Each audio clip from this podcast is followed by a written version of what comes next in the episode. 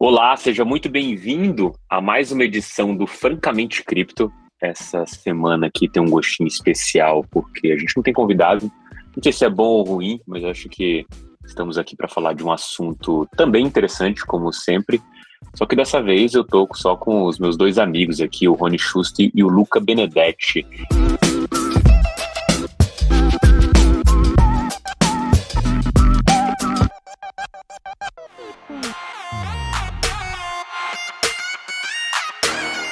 E aí, Luca, como é que foi esse final de semana aí pro Flamengo? Tá bom, ganhamos. Virada. o Pedro tá uma máquina, cara. O cara tá destruindo tudo. Tá absurdo, uma besta enjaulada. Toda vez que entra no jogo é, é, é gol, cara. Impressionante. Tô com medo dele ser convocado agora. com medo dele ser convocado, tem razão. E você, Rony, tudo certo por aí? Como é que você tá? Tudo certo, tudo tranquilo. O Fusão também ganhou. Mas o mais interessante aí foi a conferência da Ethereum aí, a gente vai abordar um pouquinho dos tópicos nesse podcast. Boa, cara, maravilha. Que bom que você já falou aí o assunto. Etéreo, né? Faz, não sei se fazia um tempo que a gente não falava, mas fazia um tempo que a gente não atualizava aí é, o roadmap dessa rede, né? Acho que é, eu acredito que as pessoas que estejam ouvindo esse podcast entendam é, muito bem sobre cripto, sobre Ethereum e tudo mais. Sempre vale a recapitular o que, que significa, o que, que é a rede do Ethereum, né? Qual é a proposição é, dele na mesa depois a gente pode entrar um pouco no, no roadmap e discutir outras coisas que a gente realmente vai discutir aqui.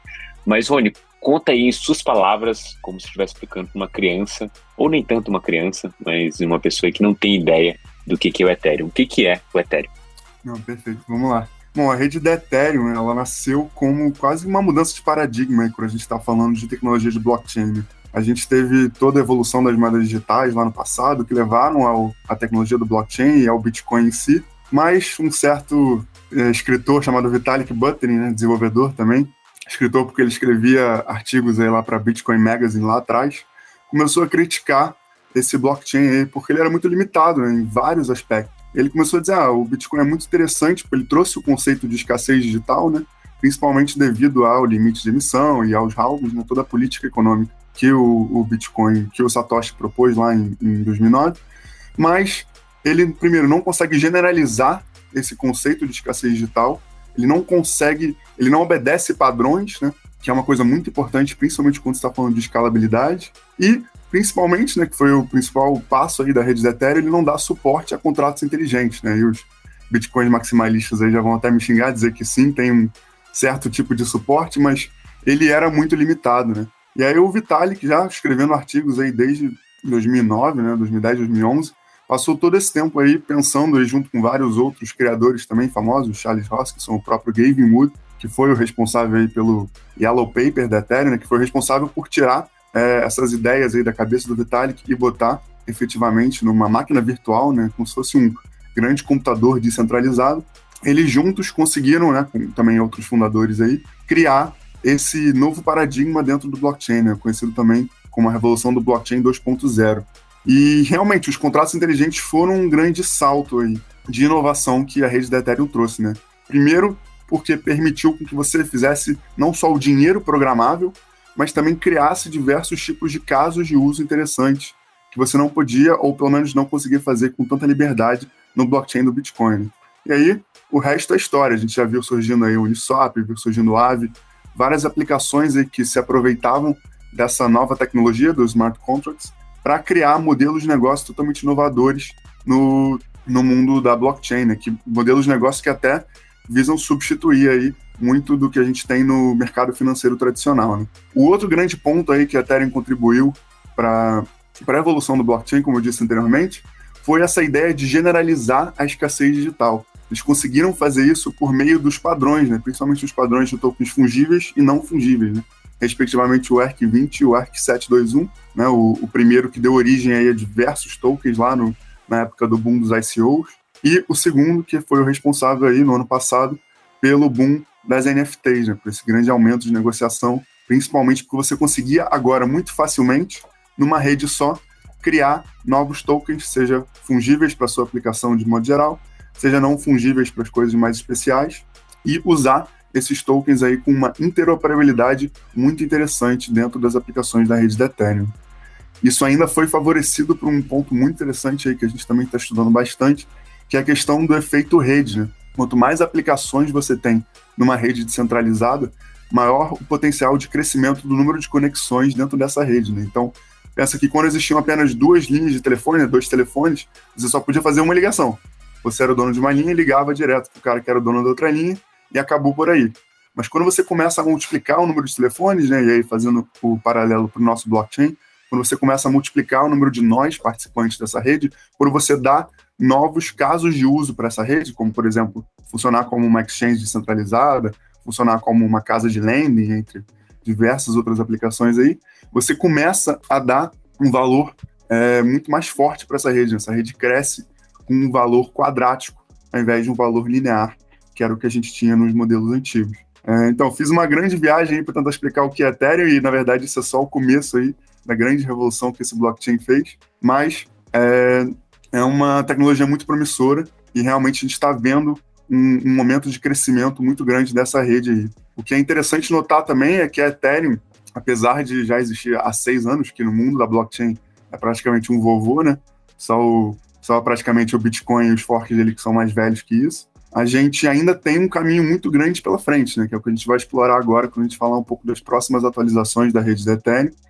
E o próprio Vitalik, né, agora nessa conferência que eu cheguei a comentar, ele falou que o Ethereum não está nem 40% pronto ainda. Né? Talvez depois do merge ele vai chegar mais ou menos lá em termos de 55% pronto. Então, é, a natureza é, de criação do, da rede da Ethereum é muito forte, né, de inovação, de pensar ideias novas, criar padrões novos. Né? Tanto que até mesmo esses padrões que eu comentei anteriormente, eles evoluíram ao longo do tempo. Hoje em dia, inclusive, a gente tem diversos outros padrões de ERC, justamente para você poder ter essa liberdade de criação de novos tokens e também é, poder ter interoperabilidade, né, que é importante para você fazer trades e, e, e para você se encaixar em todos esses tipos de aplicação descentralizadas que estão surgindo aí. Pô, maravilha, assim, entendo pelo que você fala que a gente está falando de um imenso computador aí descentralizado com inúmeras possibilidades, né, apesar do, do online pitch aí, né, desse pitch de uma linha, essa descrição de uma linha ela ser muito ampla é exatamente muito parecido com o que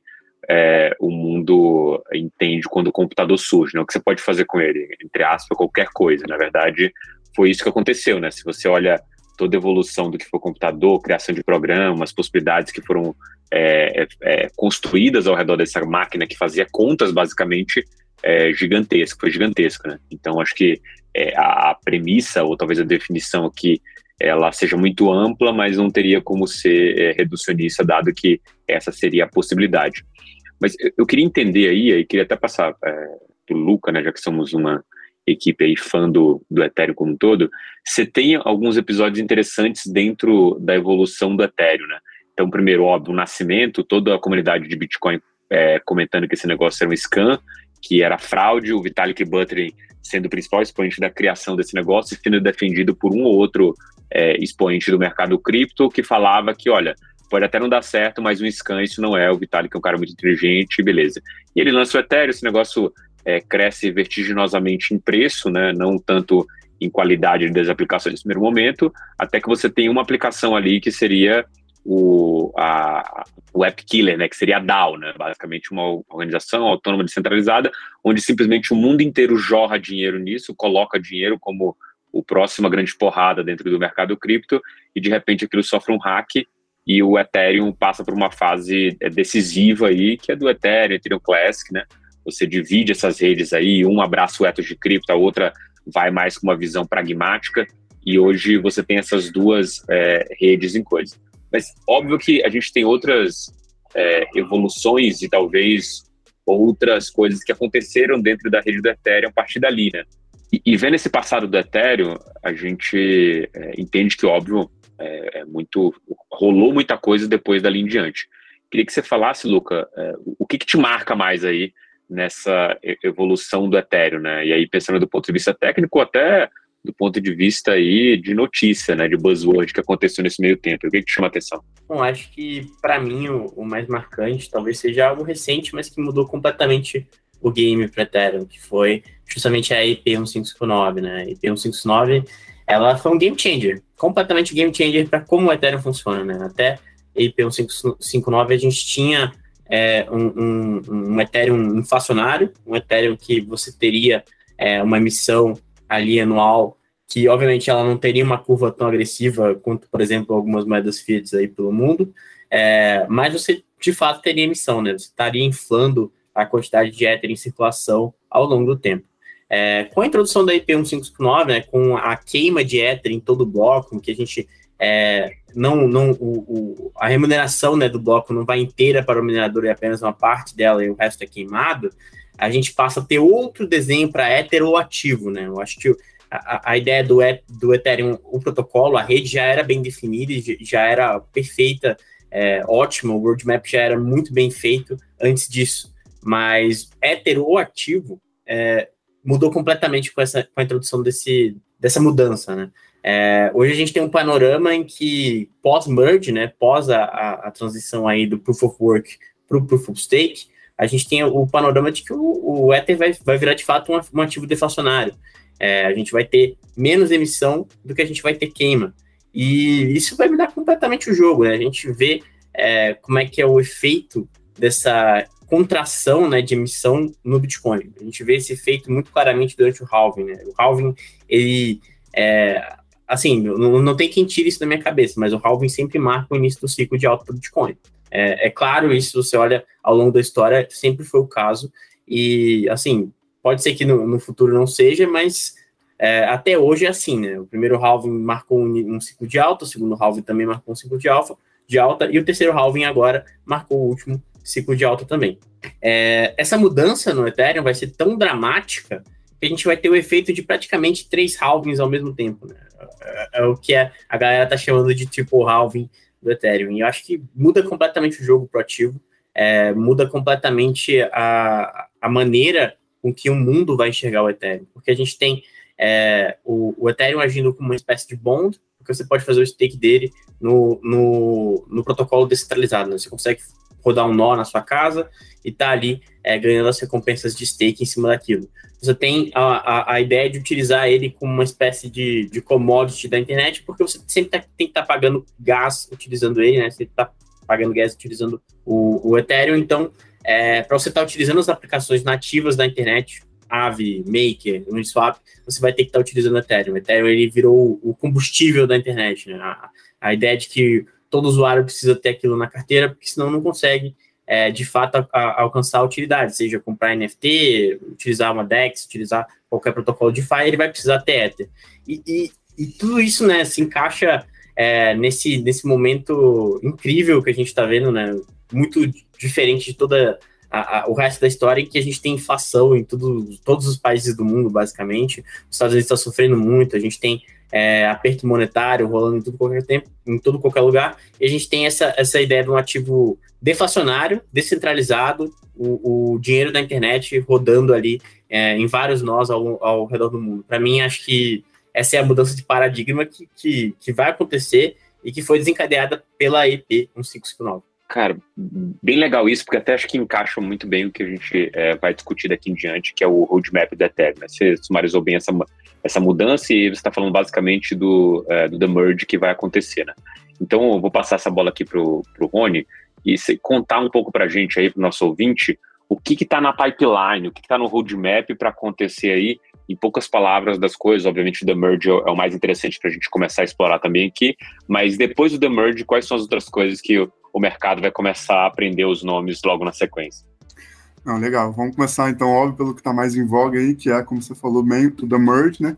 Já esperado há muitos anos, já atrasado há muitos anos também. O The Merge, ele basicamente é a junção de duas grandes blockchains que a gente conhece hoje em dia como a rede da Ethereum, né? Primeiro, a blockchain de Proof of Work principal, que é a camada de execução, né? Que é a que já existe lá desde 2016, quando foi lançado e uma nova blockchain que foi criada há mais ou menos dois anos atrás, em dezembro de 2020, que é a Beacon Chain, essa nova camada de consenso aí da rede da Ethereum.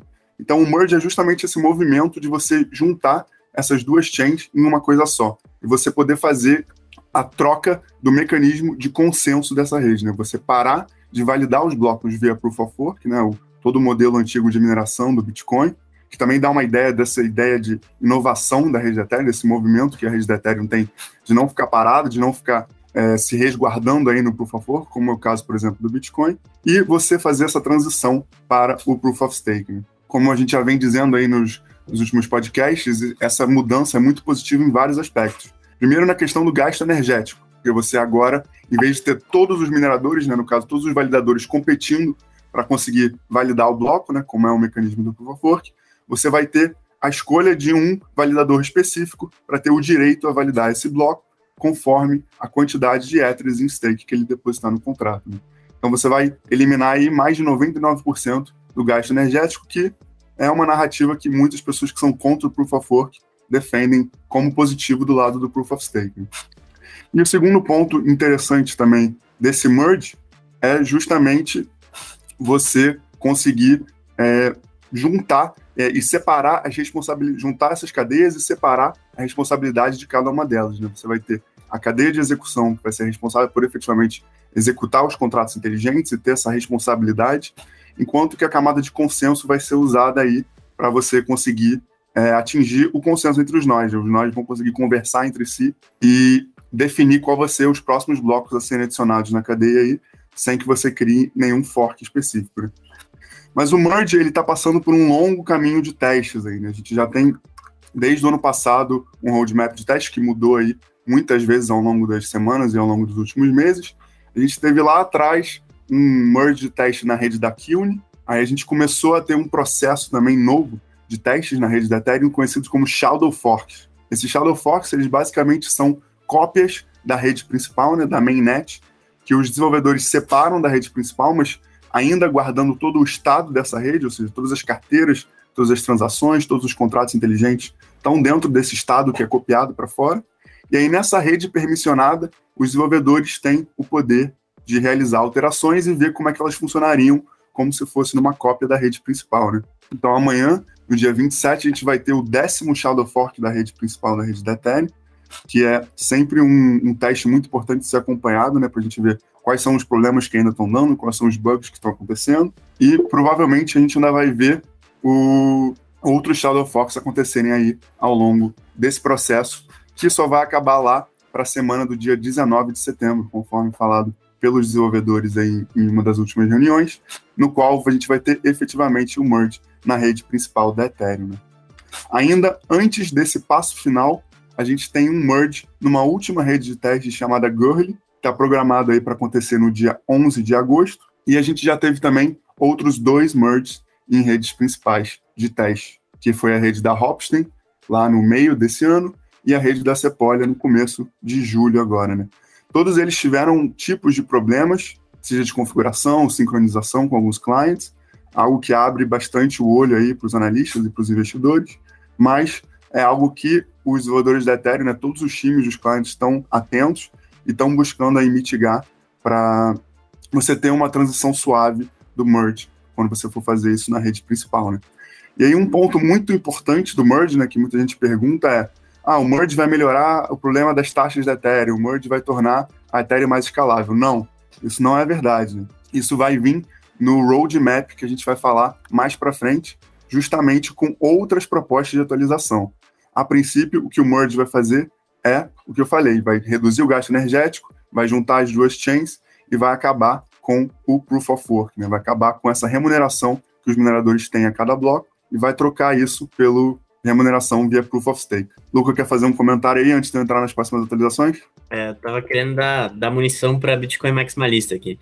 É, bom, eu tava assistindo um podcast com um, um, um cara que é researcher é, lá na, na Ethereum Foundation, né? É, ele tava tendo, acho que era o podcast do Defiant, lá com a Camila Russo, né? É, ele tava comentando justamente sobre algumas coisas do merge e tudo mais, e uma das coisas que ele levantou lá é uma hipótese de ataque que pode acontecer é, pós-merge, que tem um problema no, no próprio mecanismo de consenso do, da Ethereum, da, da Ethereum pós-merge, em que o próximo, o próximo a próxima pessoa que vai propor um bloco, né, o próximo validador a propor um bloco, ele, ele, as pessoas sabem ele antes dele, dele de fato propor o bloco, né? É, é, assim que funciona o mecanismo de consenso da Ethereum.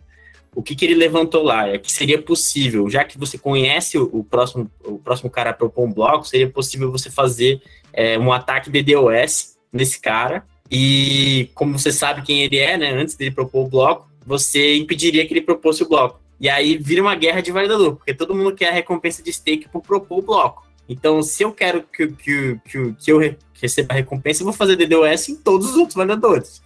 Então é, é uma, um, um, problema que ele levantou lá. Obviamente que se ele levantou esse problema é porque o, o, o pessoal já está olhando para isso, já está é, fazendo algumas remediações lá para melhorar isso aí. Mas parece que eles vão propor um, um, um hard fork logo após o merge, provavelmente, é, se isso de fato se tornar um problema para corrigir esse problema aí. Mas só levantando esses problemas aí que podem ocorrer com essa transição do Proof of Work para Proof of Stake.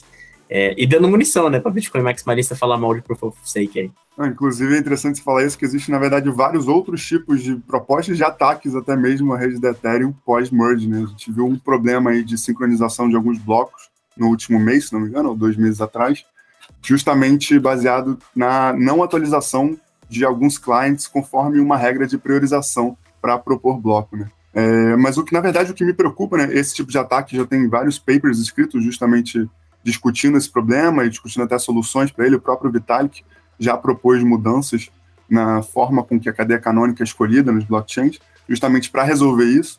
Mas o que me preocupa são principalmente os problemas que a gente não conhece, pois são esses problemas que os desenvolvedores não estão preparados para lidar ainda. Né? Por isso que é extremamente importante reforçar essa a importância de todos esses testes, né? tanto o Shadow Fork quanto os merges nas mainnet, justamente para a gente achar os bugs que ainda estão invisíveis. Né? Os bugs que estão visíveis já tem gente discutindo, já tem gente trabalhando. Né? A área de research da Ethereum Foundation é bem forte. É, eles investem bastante nisso, justamente para ter uma resposta rápida aí a esses problemas. Mas o que me preocupa aí é o que a gente não está vendo ainda e o que pode acontecer, que vai talvez trazer algum problema aí para o merge na rede da Ethereum. Cara, eu queria passar uma pergunta, é, devolver mesmo para você, Rony. É uma coisa que a gente viveu aqui ao longo desse 2022, né? Então, a gente começa o ano com essa expectativa. É, eu já estava é, naturalmente pessimista dado o histórico do Ethereum, que esse negócio ia atrasar, não ia sair em junho. Aí junho, julho, aí a gente já está tipo, quase chegando em agosto e a data foi marcada é, para setembro. O que eu acho mais engraçado é que eu já vi esse episódio da atualização do Ethereum de acontecer é, eles adiantarem uma data, e eu falei assim, não, se adiantaram, vai rolar, né? Agora, pô, se o cara adiantou a data, é porque vai rolar nessa data, e não rolar. Então, assim, até que se aconteça isso, para mim, a, a, o cenário base é o adiamento da data de 19 é, de setembro. Só dá para confiar assim que chegar no 19 de setembro e esse negócio executar. Porque, inclusive, às vésperas de, de ter uma atualização, alguém aparecia com um bug novo, falava, ó, se implementar dessa forma vai dar, vai dar errado aqui. Só que a gente, e aí é, a minha pergunta é, a gente está vendo essa série de testes é, de maneiras diferentes, com clientes diferentes, é, com todo o acabouço possível, que me lembra muito quando você estuda para o vestibular, né? Você faz inúmeros testes de estudo, caramba, quanto, só que assim, tá chegando a hora do vestibular e, e você não tá tirando a nota suficiente ali para você mesmo ficar tranquilo de falar, não, eu vou é, conseguir passar. E eu, eu, queria pegar sua visão sobre isso, assim, o que que o para quem está acompanhando isso, qual é a expectativa que esse cara tem que ter? Se a gente tiver os testes é, avançando firmemente, sem grandes falhas é, cruciais ou sem grandes falhas bobas, como a gente já teve anteriormente, é, o, o, a gente pode ficar mais confiante com a atualização acontecendo dia 19 ou não? Ainda assim é uma grande incógnita é, o que vai acontecer ou não dia 19. Bom, se tratando de desenvolvedores da Ethereum, sempre é uma grande incógnita, né? Mas baseado principalmente nesses últimos merges na rede de teste, me parece que a estimativa que eles deram é realista, né?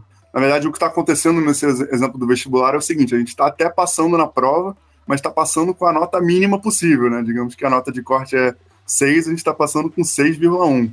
É, o que a princípio, por um lado, é positivo, porque quer dizer que eles estão no caminho certo para entregar o, o merge nessa data né, combinada, mas que qualquer problema em algum cliente específico, ou principalmente nos clientes grandes, né, como por exemplo a própria Lighthouse, né, que estava tendo problema agora há pouco, pode gerar um problema muito grande caso não seja remediado corretamente. Então, é, bem resumidamente, eu vejo como plausível sim essa atualização sair no meio de setembro, hein? meio para o final de setembro, né? Obviamente, sempre vai ter aquele atrasozinho de uma semana, duas semanas. Os desenvolvedores de Ethereum estão acostumados com isso mas não vejo isso se arrastando aí para o final do ano, não, em termos de, de roadmap da Ethereum. já diziam meus veteranos da faculdade, que o aluno que passa com, com a, na média é o aluno inteligente, o aluno burro é o que passa com a nota 10. Estudou mais do que deveria. Estudou mais do que deveria, não aproveitou. Esse cara tá seguindo a risca, mas é assim, é, quando você não passa na, na matéria, você tá brincando com, com você mesmo. Aqui os caras estão brincando com o meu dinheiro. Exatamente. Aí eu fico preocupado por eles. É, cara, tem uma, uma coisa que é, me chama atenção, e eu não sei se. É, que você até citou a lance da agenda SG e tudo mais, que o, quando o Ethereum é, me faz, fizer essa migração, a gente acaba com esse caráter é, contra o Ethereum, o que também me deixa um pouco é, receoso para se o avanço dessa agenda continuar acontecendo, o quanto que isso afeta o Bitcoin e beneficia o Ethereum.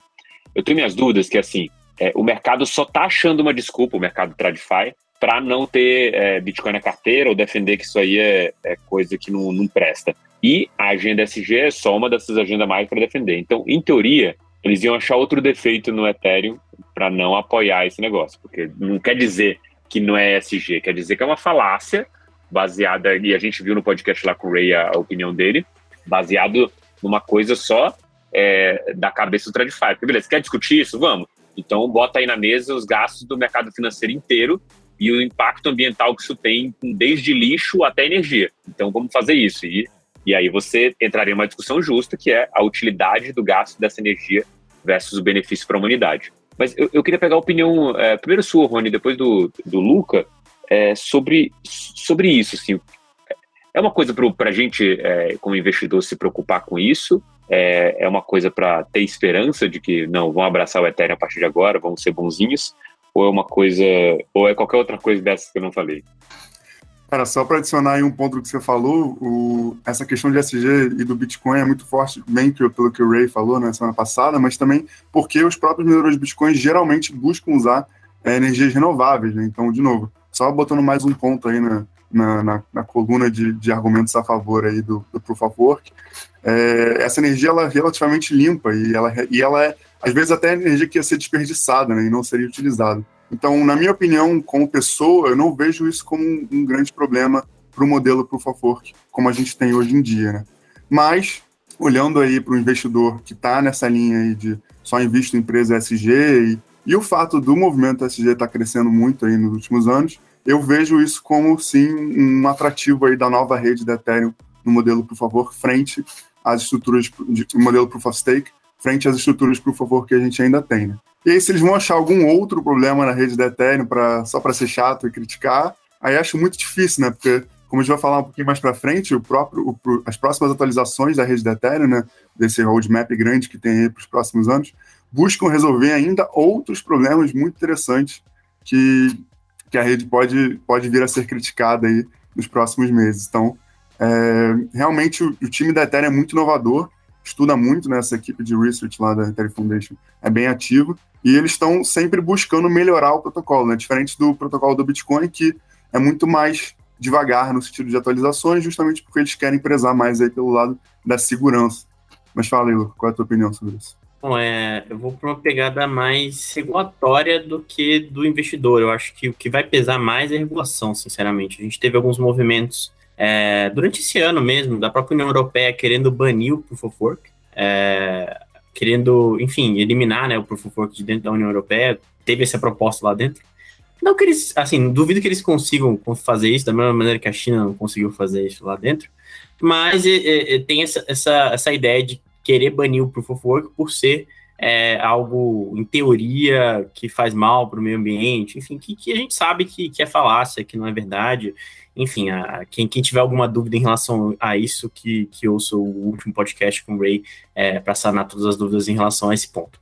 Mas eu acho que gera uma pressão regulatória, porque a gente tem o seguinte: a gente tem um precedente. É, se a gente tem um Ethereum que mudou, migrou do Proof of Work para o Proof of Stake, a gente gera um precedente é, do, do, tipo: o regulador vai virar e vai falar, Bitcoin, por que você não faz isso?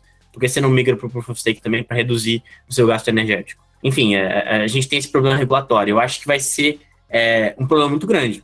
Não vou mentir, acho que vai ser um problema, um problema sério. É, é, acho que a gente vai ver esse movimento, principalmente de alguns, alguns, alguns reguladores que estão mais alinhados com essa agenda do clima, como é o caso lá na União Europeia, é, como é o caso até nos Estados Unidos agora com o Biden. E, enfim, é, não sei se, se, se para quem é aí é, Bitcoin, ele está, é, enfim, super casado com a tese do Bitcoin, vai ser um, um, um, um, um tempo legal, assim, não sei se vai ser um, uma coisa que vai ser boa de se viver, é, essa tensão regulatória por conta do merge do Ethereum, que, que, provavelmente pode recair sobre o Bitcoin. Eu acho que é bem provável que possa acontecer, e na minha opinião, é, o que mais me preocupa é isso. Pô, maravilha. É, cara, o Rony até pincelou um pouco sobre isso, mas acho que é, é interessantíssimo que a gente pontue aqui é, as próximas atualizações do Ethereum. Assim, acho que você fez uma lista aí, Rony, do que, que é. Explica pra gente o, o que, que tem na pipe para acontecer. Não, beleza. Saindo um pouco do foco do merge, né, que vai ser agora, se Deus quiser, em setembro, a gente já tem todo um pipeline, né, um roadmap de atualizações planejadas aí pelo Vitalik e por toda a equipe do Ethereum. A primeira grande atualização que vai acontecer logo depois do merge é o Shanghai Fork. Né? Esse Shanghai Fork, sim, junto com a outra atualização depois dele, o The Surge, que vão ser as, os grandes remédios aí da rede do Ethereum para a questão da escalabilidade, né? das taxas altíssimas da rede. Tanto na própria rede em si, né, Layer 1, tanto para os rollups envolvidos aí, que são EVM compatíveis e rodam com a segurança da rede do Ethereum. Então, o The Surge, né, essa atualização, vai implementar uma ideia de shardings, né, que são basicamente mini bancos de dados, pode pensar como se fossem pequenos blockchains que poderiam rodar, processar transações, rodar contratos inteligentes, de maneira paralela à Beacon Chain principal, né? E aí isso aumentaria muito a escalabilidade na Layer 1. A própria rede da Ethereum em si conseguiria processar muito mais transações, fazer muito mais uso do potencial dos contratos inteligentes quando você tiver esse tipo de tecnologia implementado. E o Shanghai Fork, né, por outro lado, vai focar mais em atualizações, em IPs, que busquem tornar mais barato e também consigam fazer um maior throughput para os rollups. Né? Então, toda essa mentalidade de desenvolvimento da rede Ethereum, de escalabilidade, vem das Layer 2, né? dos, dos rollups que você construídos, já foram construídos em cima da rede da Ethereum, não na própria escalabilidade da rede da Ethereum, que também vai ter com shards, como eu falei, mas não são o foco principal aí dos desenvolvedores. Né? Então, no futuro, quando a gente já tiver tudo isso implementado, basicamente o usuário, pessoa física, vai ter que focar em usar as aplicações na, nos rollups, né? Vai usar uma DEX no rollup, vai usar um protocolo de lending no rollup, e aí esse rollup que vai estar assegurado pela rede principal da Ethereum vai ter uma taxa muito baixa, conforme forem surgindo essas atualizações aí, e vai conseguir depois registrar esses resultados na camada principal, e aí por diversos métodos diferentes, né? Pode ser um método otimista, pode ser um método de conhecimento zero, mas vai se utilizar dessa segurança da rede principal para conseguir desenvolver aí é, aplicações que sejam mais usadas pelas pessoas físicas de modo geral.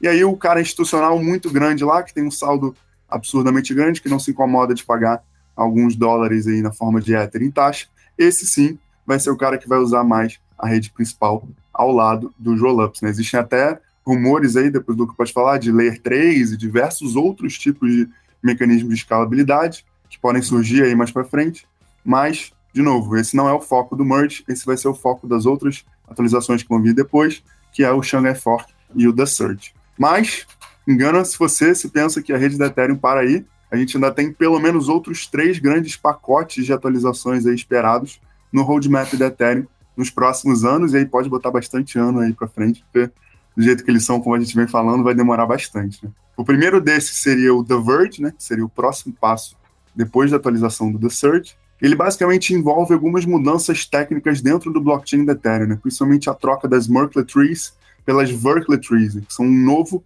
modelo que é stateless, ou seja, ele permite com que você tenha toda a estrutura da Ethereum sem essa estrutura de estados que a gente tem, né? Lembrando que os estados são todo o conjunto de carteiras, contratos inteligentes, transações, tudo que acontece na rede da Ethereum em algum certo momento, como se fosse meio que uma foto dessa rede.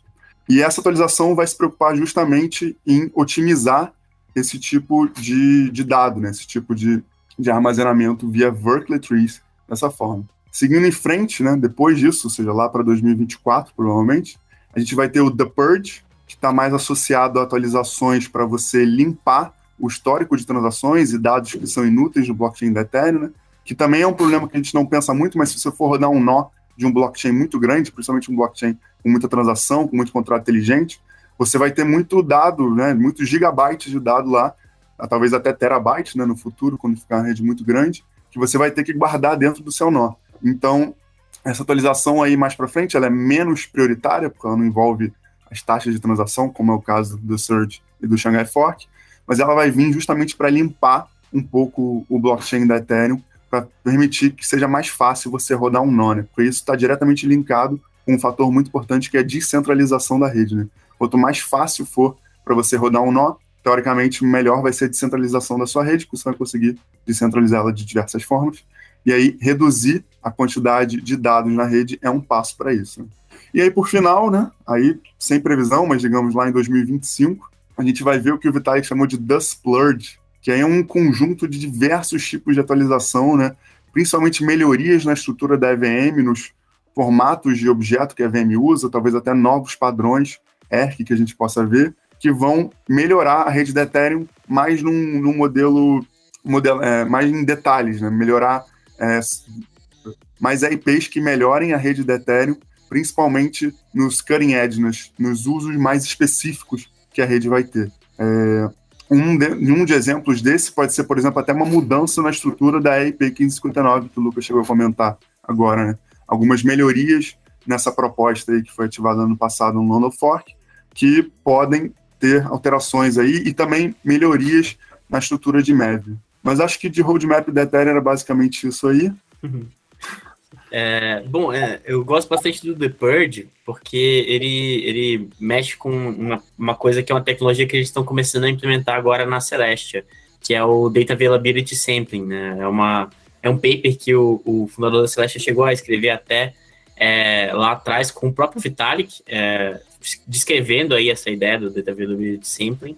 E, e, é interessante ver que, tipo, a gente vai ter um teste de como isso funciona antes de ver no Ethereum, no caso da Celeste, né? Então, é, para quem quer entender um pouco de como é que vai funcionar o, o Ethereum no futuro, vale a pena dar uma olhadinha na Celeste. Legal. Cara, para finalizar aqui, antes da gente entrar na mineração, eu tenho uma pergunta mais filosófica, assim. É, por ter vivido toda essa evolução é, do Ethereum, assim, eu lembro como investidor ver é, o problema da DAO, ver os, a, a, questão filosófica ali de DAO fork ou não fork, para onde o Vitalik iria apoiar, onde a comunidade iria apoiar, uma briga interna que, na minha visão, fazia pouco sentido. Eu acho que todo mundo deveria ir para Ethereum, mas é, ok, aí ainda vale para o mercado existe por isso. É, mas quando eu olho o histórico do Ethereum, que é o primeiro roadmap insano do que em 2017 teríamos o Ethereum 2.0 pronto. Depois a promessa de que esse negócio aconteceria tudo na mesma camada, né? Então seria monolítico. E, obviamente, a, a, maturação das teses, maturação técnica do time, entrada de novos desenvolvedores, propostas novas, até se ter clareza de que, cara, não dá para fazer aquilo que a gente quer, tudo num layer só. Vamos é, criar ali uma medida paliativa, que vão ser os, as soluções de segunda camada, e de uma hora para outra, a solução de segunda camada entra nessa própria tese aqui de blockchain é, é modular. Isso, assim, não é nenhuma crítica, né? Quem sou eu para criticar o Vitalik? Mas o entendimento das, que essas tecnologias, elas, é, a gente não compreende elas totalmente a ponto de saber exatamente como elas vão se comportar e saber se sabe tudo sobre elas. No momento que você entende que não dá é, para seguir para aquele caminho, você muda. Assim, não tem nenhum problema mudar de opinião, desde que, óbvio, você esteja olhando o todo e sabendo minimamente para onde você está indo. Aí a, a minha pergunta é assim: se vocês têm algum, a, a, alguma visão do que, que, talvez a gente esteja é, é, perdendo daqui em diante, dado, perdendo que eu digo é o que talvez esteja errado, além, óbvio, das previsões que eles colocam de datas, né, de atualização. É, mas, para além disso, o que, que a gente pode entender aqui que vão ter grandes desafios, tanto do ponto de vista técnico ou do ponto de vista que é, eles não entendem necessariamente o que o, o está sendo feito aqui e estão ainda explorando? Eu acho que tem um, um, um, desafio muito grande nessa ideia é, de você ter é, a, a eliminar a história da rede, né? Acho que quando a gente chegar nesse ponto da, da, da, atualização do Ethereum, vai ser, na minha opinião, um negócio meio questionável, assim. Não sei se, se seria o melhor ponto você apagar a história da rede desde o início. Obviamente que vão existir alguns, alguns nós que vão rodar com a história completa, e você vai poder consultar, enfim. Tem gente que, que faz upload de bloco do Ethereum para o IPFS, faz upload do bloco do Ethereum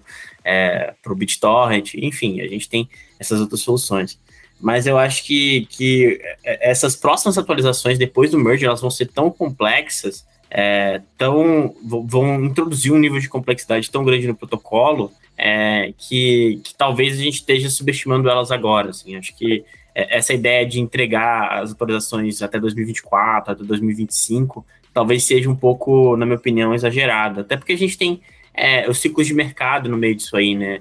Acho que muito do merge se acelerou porque a gente teve um ciclo de mercado muito positivo agora. O Ethereum se valorizou bastante, a Ethereum Foundation conseguiu financiar é, toda a sua divisão de research e tudo mais é, por conta é, desse ciclo de mercado muito positivo. E obviamente que a gente não sabe o que, o, que o futuro nos aguarda. Assim. Pode ser que o mercado retome assim que o, o Fed fazer um pivô no, na, na, ideia deles, né, deixar de ser hawkish, passar a ser dovish.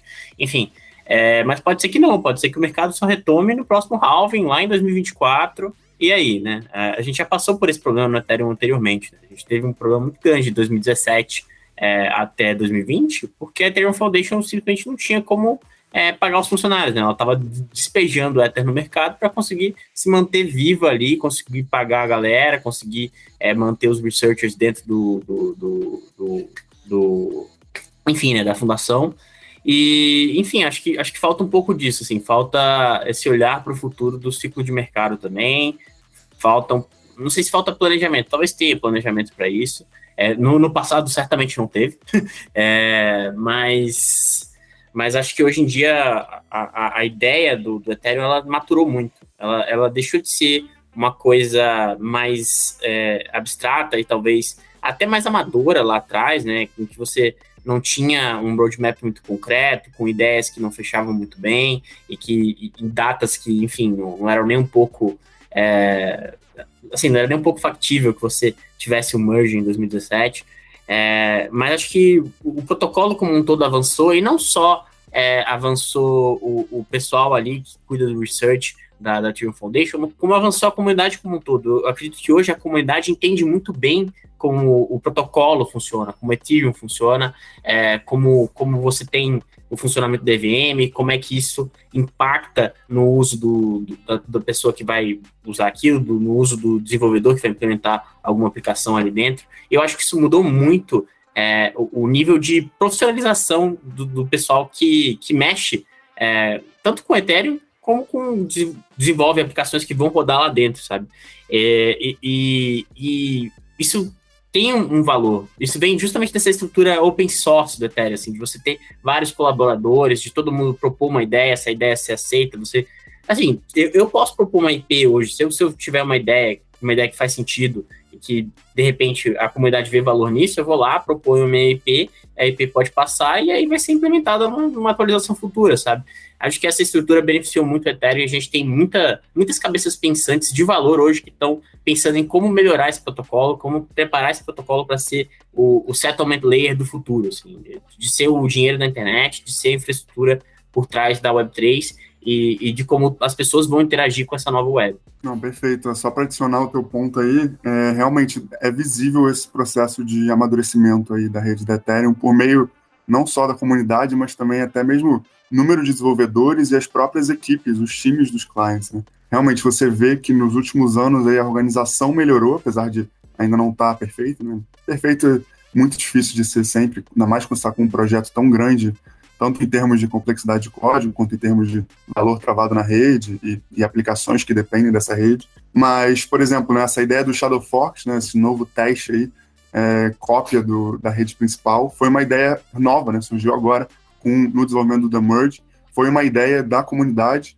então é algo que, que reforça que a gente tem muito, como você falou, muitas cabeças pensantes boas por trás, tanto do protocolo em si quanto das aplicações, que estão dispostas a, a, a trabalhar para a evolução da aplicação. E quando a gente fala de número de desenvolvedores, isso fica claro, a gente já está com mais de 3 mil desenvolvedores da rede da Ethereum, sendo 1.300 full-time, né, considerados full-time, com os dados aí do relatório da Electric Capital aí do ano passado. Como, é, como foi do ano passado, imagino que agora ainda esteja mais ainda, né? mesmo que no bear market geralmente esse número tenda a cair. É, e aí isso só reforça essa tese de que os desenvolvedores eles estão amadurecendo, né? Que o protocolo está amadurecendo de modo geral, coisa que também é visível até na questão da análise do efeito da rede, né? Você agora com esse número grande de aplicações, aí mais de 500 aplicações rodando, você tem cada vez mais a necessidade de ter interoperabilidade, tem até mesmo padrões novos surgindo para resolver esses problemas, né?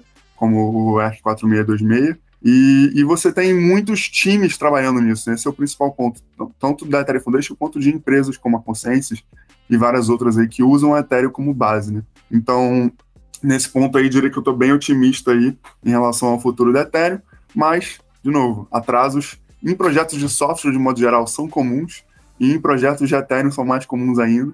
Então, realmente, não duvido que, que a gente estique esse calendário aí que, que é prometido aí lá para 2025, 2026, quem sabe, talvez até mais ainda. Mas meu ponto é que eu acho que um dia sai sim, e quando sair, a rede da Ethereum vai ficar muito, muito interessante de ser usada aí via Layer 2, via Layer principal, como você achar que deve mas vai virar um protocolo muito robusto e interessante a gente acompanhar também essa evolução na maturação em outros protocolos, né? Mas aí é conversa para outro dia, que a gente já está estourando o tempo aí, né? Não, de tempo já, mas é muito legal ouvir a opinião de vocês aí. Para finalizar aí, Rony, rapidinho aí, o que, que é a mineração da semana e por que, que o pessoal deveria assistir? A, minera... a, mineração dessa semana vai ser o vídeo da palestra do Vitalik lá na Ethereum CC, que aconteceu agora, como eu falei, do dia 19 a 21 de julho, lá na França, né, na semana passada, justamente explicando aí tanto essa visão dele de quantos por cento da Ethereum estão completos, no sentido de lá do que ele envisionou lá atrás, junto com Gabe Wood, junto com Charles Hoskinson, quanto disso que já está efetivamente funcionando, e quanto que vai evoluir ainda para frente, falando também um pouco de todas essas atualizações que eu mencionei aí, o The Surge, o, o The Splurge, etc e tal. Então, é, fica aí a dica para o leitor, um videozinho de 40 minutos, se não me engano, bem interessante, apesar da dicção do Vitalik não ser das melhores do mundo aí, fica essa dica para o leitor se aprofundar mais aí. Boa, maravilha. Então, Rony, esse aqui acho que é a edição mais longa que a gente teve do Tocamente Cripto, mas foi justo, estamos falando aí da principal rede de contratos inteligentes. Obrigado a você que ouviu até aqui, obrigado Rony, obrigado Luca, e a gente se vê aí na semana que vem mais uma edição do Praticamente Cripto. Forte abraço aí, pessoal.